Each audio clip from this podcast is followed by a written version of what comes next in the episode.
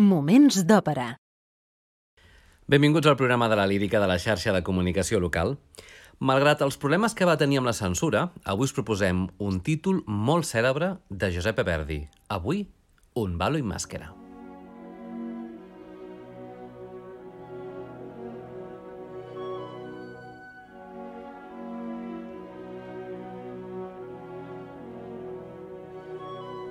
Moments d'òpera amb Albert Galzeran. Un ballo i màscara és una òpera dividida en tres actes, a música de Giuseppe Verdi i llibret en italià d'Antonio Somma, tot i que basat en el text d'Eugene Escribe per a l'òpera de Daniel Aubert titulada Gustau III o El ball de màscares de l'any 1833, basada en part en uns fets ocorreguts a Estocolm l'any 1792. L'òpera es va estrenar al Teatre Polo de Roma el 17 de febrer de 1859 i a Catalunya va poder veure's per primer cop al Gran Teatre del Liceu el 31 de gener de 1861. Pel que fa als personatges principals, Ricardo és el governador de Boston. En l'argument original havia de ser el rei Gustau III de Suècia, ara us ho explicarem, que en aquest cas Ricardo està enamorat d'Amèlia, l'esposa del seu amic Renato. És aquest un paper per tenor líric de tessitura àmplia i moments de força. Amèlia és l'esposa de Renato, però està enamorada de Ricardo, un paper aquest per soprano dramàtica de coloratura. És a dir, ha de gaudir d'un bon registre agut, a banda de ser capaç d'executar agilitats, però alhora ha de tenir una bona zona greu. Paradigma, per tant, del tipus de veu que es coneix com a soprano verdiana. Per tant, un rol realment molt, molt exigent. Òscar és el patge del governador, una part per jove, graciós, però que l'interpreta normalment una dona, generalment una mezzosoprano, tot i que també és habitual que ho faci una soprano. I, de fet, la tradició darrerament fa que ho estigui fent més aviat una soprano lleugera, que pugui fer grans agilitats. A més, eh, ha de tenir bona potència, trinats i, evidentment, coloratura àgils. Per tant, és habitual, com us comentava, que la part d'Òscar la interpreti una soprano. Ulrica és una dona negra, que és endevina i que coneix les ciències ocultes. Un paper breu, només apareix de fet al, al, a un quadre de l'òpera, però de considerable presència i impacte. De fet, ho ha de cantar una contral o mezzo-soprano amb un notable registre greu. Renato és el lloctinent i amic del governador que s'enfurisma al saber que Amèlia està enamorada de Ricardo, un paper, el de Renato, per baríton dramàtic amb passatges contrastats entre el dramatisme i el lirisme. I com és habitual en les òperes de Verdi, el cor també té intervencions importants. Verdi, cansat de les seves òperes tenebroses del passat, de les que Simón Bocanegra de 1857 i Haroldo de 1857 també, i que vam conèixer la passada setmana no van aconseguir l'èxit esperat, volia escriure ara una òpera que fos lluminosa, luxosa, en la que reflectís el gran món de les més vistoses cors europees, amb les seves festes, les seves llums i els seus balls. Per aconseguir-ho, Verdi va decidir adaptar a la seva manera el text d'Escribe escrit amb una primera part durant la dècada de 1830 per a Obert, titulat, com us deia abans, Gustau III seu al Ball de Màscares, i que traduït a l'italià havia servit de base per l'òpera Il Regente de Mercadante, que és de 1843. Però per no tenir problemes amb la censura, ja que l'òpera tractava, en definitiva, de l'assassinat d'un monarca en unes dates aleshores encara recents, perquè van ser l'any 1792, Verdi i Soma, el llibretista, van decidir situar l'òpera un segle abans, és a dir, al segle XVII, i a la petita ciutat de Stettin, a Pomerània. Cert és que no era un moment molt propici per plantejar obres teatrals, ja que al mes de gener de 1858 l'emperador Napoleó III havia sortit il·lès d'un llançament de bomba Orsini al seu carruatge, i a Nàpols, l'any 1856, va començar ja l'inici de la decadència de la monarquia borbònica quan un soldat armat amb una baioneta havia atacat el rei, encara que sense conseqüències importants. Per tant, la censura, com era d'esperar, no va trigar a fer acte de presència. En aquest sentit, Verdi va escriure al llibretista que la censura li havia proposat uns canvis, els següents. Primer, no es podia parlar de la monarquia. Segon, l'esposa s'havia de canviar per una germana. Tercer, s'havia de canviar l'escena de l'endevina i situar-la en una època en què la gent encara creia aquestes coses. Per tant, havien de canviar l'època de l'acció. Quart punt, no hi pot haver un ball de màscares. I com es titula aquesta òpera? Un ball en màscara, un ball de màscares. Cinquè punt, l'assassinat ha de ser fora d'escena. I sisè punt, s'ha d'ometre l'escena del sorteig dels noms. Verdi, òbviament, va arribar a la conclusió que així no podia fer-se una òpera, però aquestes eren les condicions a les que es treballava a l'absolutista Nàpols borbònica de 1858. Com bé se sap, i us hem comentat també abans, Verdi va fer la seva estrena no a Nàpols, sinó a Roma, confiant en la major relaxació de la censura vaticana. Va haver de barallar-se, però, molt per aconseguir que el ball es pogués representar, també perquè el protagonista conservés algun grau de sobirania, de fet, va haver, de ser replantejat com a governador de Boston, un lloc ben llunyà, i sobretot va tenir problemes perquè es permetés que es fes el sorteig de l'assassí de Ricardo i perquè fos Amèlia qui n'extragués el nom del recipient. Un cop acceptats els canvis per les dues parts, Verdi ja no va topar-se amb més obstacles pel que fa als continguts de l'òpera. L'estrena va produir-se enmig d'un gran entusiasme que es va traduir en un nombre impressionant de pintades pels carrers on s'hi podia llegir, ja ho sabeu, Viva Verdi, aquest Verdi, ja ho sabeu, al·lusiu al Vittorio Emanuele Re d'Itàlia, per tant, un esperit, en aquest cas, del Risorgimento italià. Política i reivindicació i art i units tots plegats en una obra mestra de Giuseppe Verdi.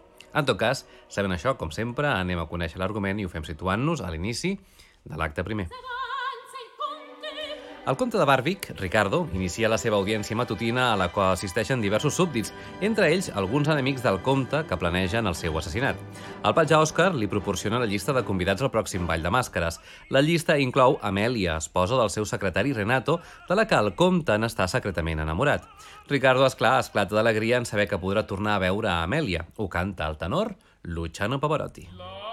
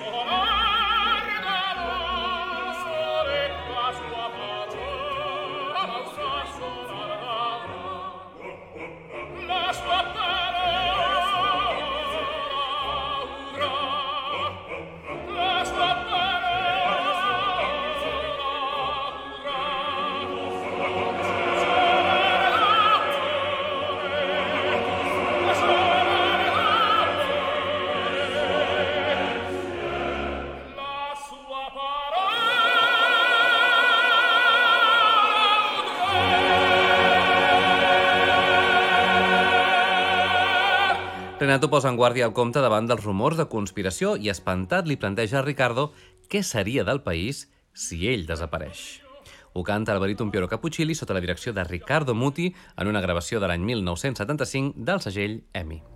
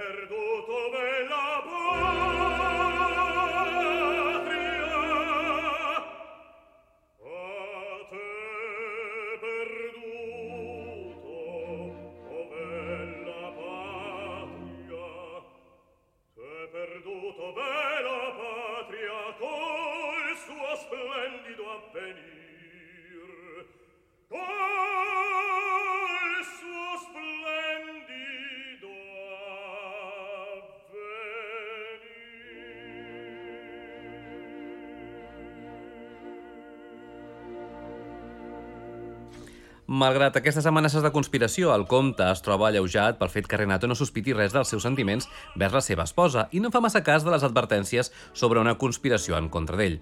En aquell moment, un jutge sol·licita l'exili d'Ulrica, una bruixa, però el patge Òscar la defensa. La defensa de la bruixa va càrrec d'Òscar, com dèiem, un paper que ha d'interpretar-lo o una mezzo-soprano o una soprano. Ho escoltarem a través de la versió de Kathleen Battle, una gran soprano històrica dirigida per Georg Solti amb la National Philharmonic Orchestra i també escoltarem, ja sentirem, la veu del gran Luciano Pavarotti. Oh.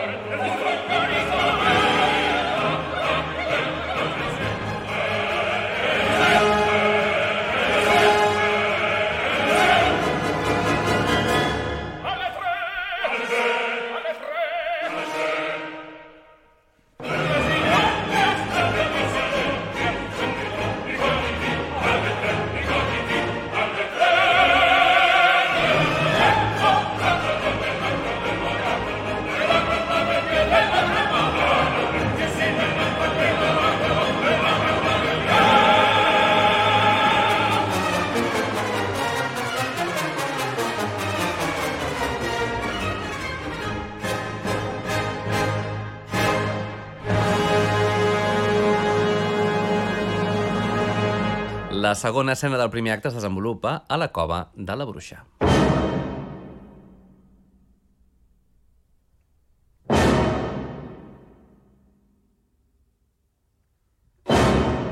L'anciana bruixa està envoltada d'una gran gentada que demana els consells més diversos. El comte i la seva cort han assistit d'incògnit. Un mariner demana saber quina recompensa rebrà pels llargs anys de servei al comte.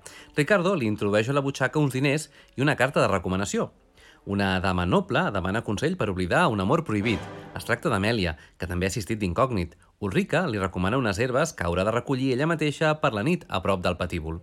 Amèlia decideix anar a buscar les herbes i Ricardo, sospitant que ell mateix pot ser l'amor prohibit, decideix seguir-la. Però abans, Ricardo, disfressat de pescador, li demana a Ulrica pel seu futur.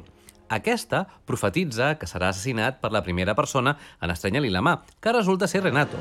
Tots desconfien de la veracitat de la profecia, fins i tot se'n riuen, tot i que Ulrica els intenta convèncer de la seva infal·libilitat.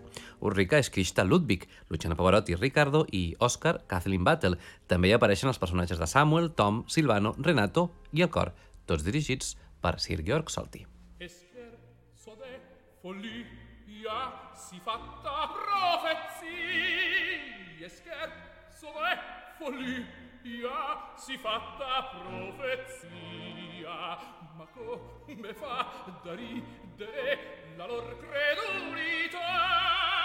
Ma come fa da ridere da ridere la lor credulità?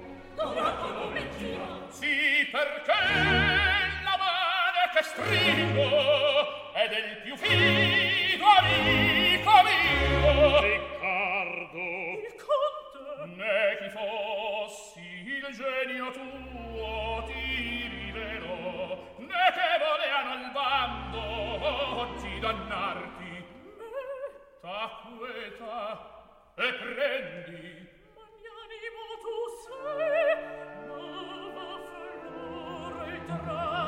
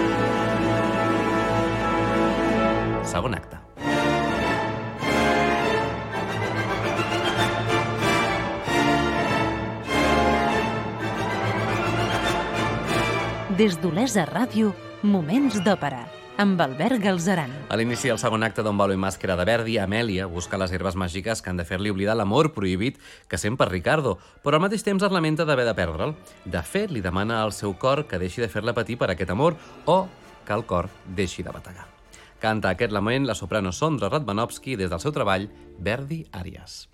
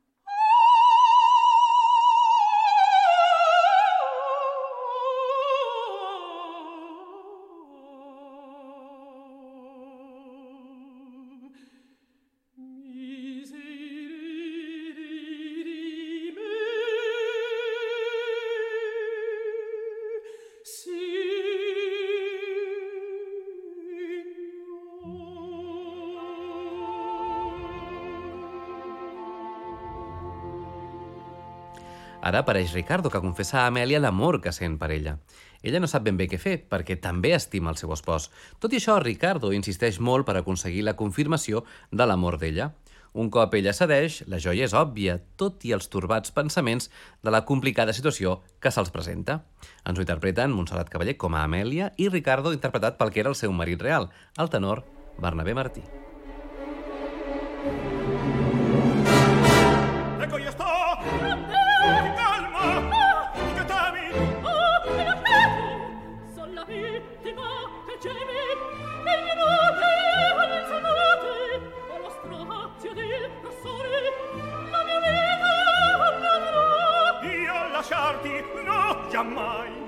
non possio che mar rimpetto immortal di te la fetto abbiatevi pietà pietà pietà così parli a chi t'adora pietà pietà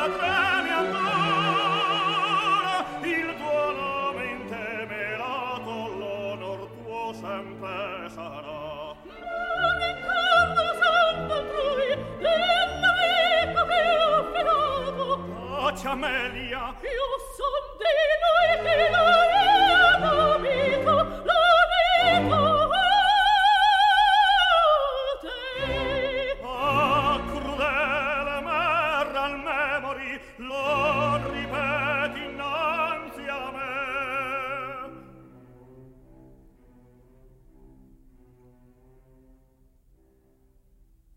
Non sai tu che se l'anima mia. cela e rode quel suo grido non cura non ode cinque l'empie di fremiti amor non sai tu che di te resteria se cessasse di battere il cor. Quante notti ho vegliato anelante come a lungo infelice la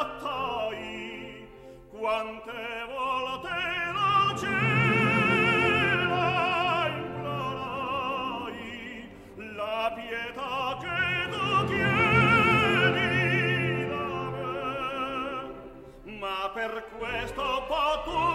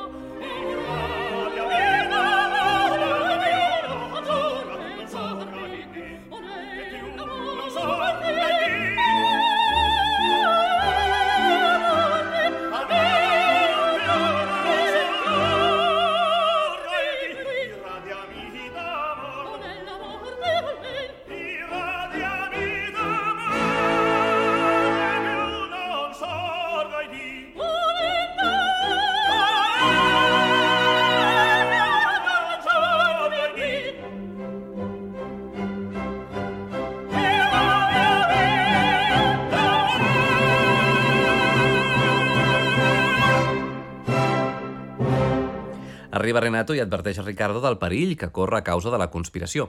Ricardo ha d'anar-se'n i deixar la dona emmascarada en companyia de Renato, demanant-li que la porti a la ciutat sense preguntar-li el seu nom. Però aleshores apareixen els conspiradors, és a dir, Samuel i Tom, que ataquen Renato confonent-lo amb el comte. Amèlia, en intentar protegir-lo, descobreix la seva identitat. Els conspiradors es burlen de l'esposa enganyat i ell, furiós de gelosia, cita els conspiradors per l'endemà sense avançar-los al motiu de la trobada.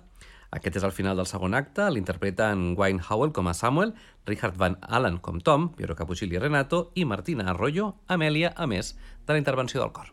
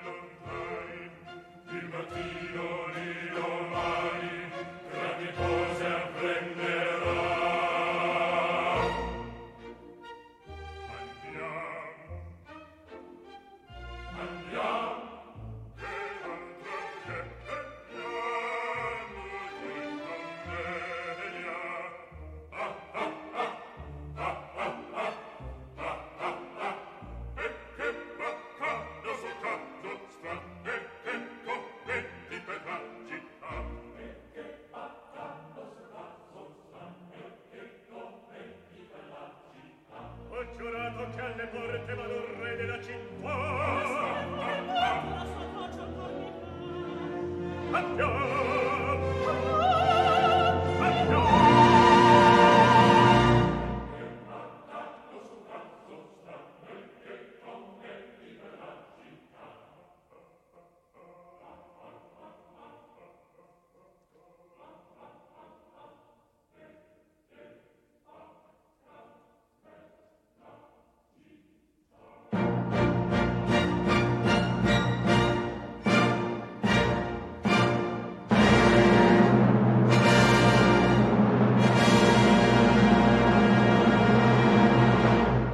Moments d'òpera.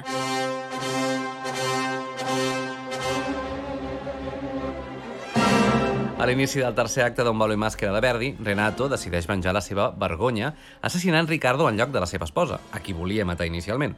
Ella no ho sap i demana patèticament al seu marit veure el seu fill abans de morir. Renato, després d'escoltar les súpliques de la seva dona, reafirma la seva decisió i la perdona, però decideix matar el que, al seu entendre, és el culpable de tot plegat, és a dir, Ricardo. Arriben Tom i Samuel per veure's amb Renato. La conspiració arriba a un moment determinat, decidir qui matarà a Ricardo. Però Òscar apareix en aquell moment en escena i ho fa per donar una invitació per un ball de màscares per Amèlia, fet que fa néixer les sospites de l'enamorada, sabent que pot ser una trampa mortal per a Ricardo. És a dir, el context perfecte pels tres conspiradors que volen acabar amb el compte. Disfressats poden assassinar-lo d'una forma molt més fàcil. Amb tota la crueltat posen el nom de Renato, Tom i Samuel en un sobre i l'entreguen a Amèlia. El nom que en surti serà l'encarregat de matar a Ricardo. El nom no deixa dubtes. L'assassí que ha extret, el nom de l'assassí que ha extret Amèlia serà el seu marit, Renato. Ara hem d'ubicar-nos al gabinet del comte. Ricardo es debat entre l'amistat de Renato i l'amor d'Amèlia. Finalment, decideix que no pot trair-los i conclou que ha d'enviar-los a Anglaterra on gaudiran d'una millor posició i també així evitarà temptacions amb la dona de l'amic que creu fidel. De tota manera, s'entristeix en pensar que mai més veurà a la seva estimada. Ho canta el tenor Luciano Pavarotti.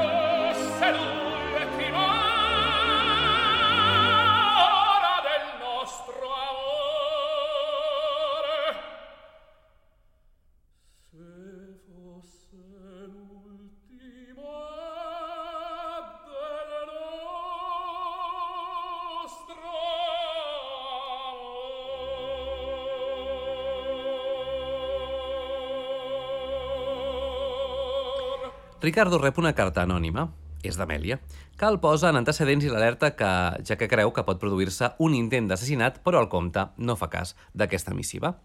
Arribem així, doncs, al Ball de Màscares. Òscar, disfressat, es reconeix per les seves constants indagacions sobre les màscares de tots els convidats. De nou, Òscar és la soprano Kathleen Battle.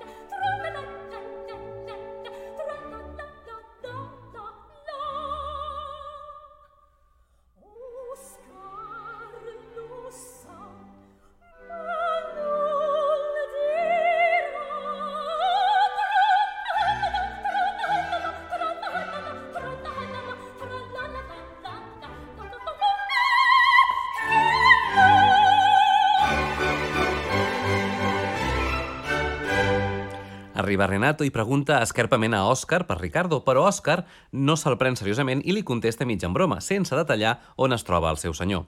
Però Ricardo i Amèlia s'han trobat al Ball de Màscares i Ricardo vol explicar-li la gestió d'enviar-los cap a Anglaterra i així aprofitar per dir-li que no tornaran a veure's mai més, de manera que li ofereix el seu adeu. Sí, adeu, crida Renato clavant-li un punyal.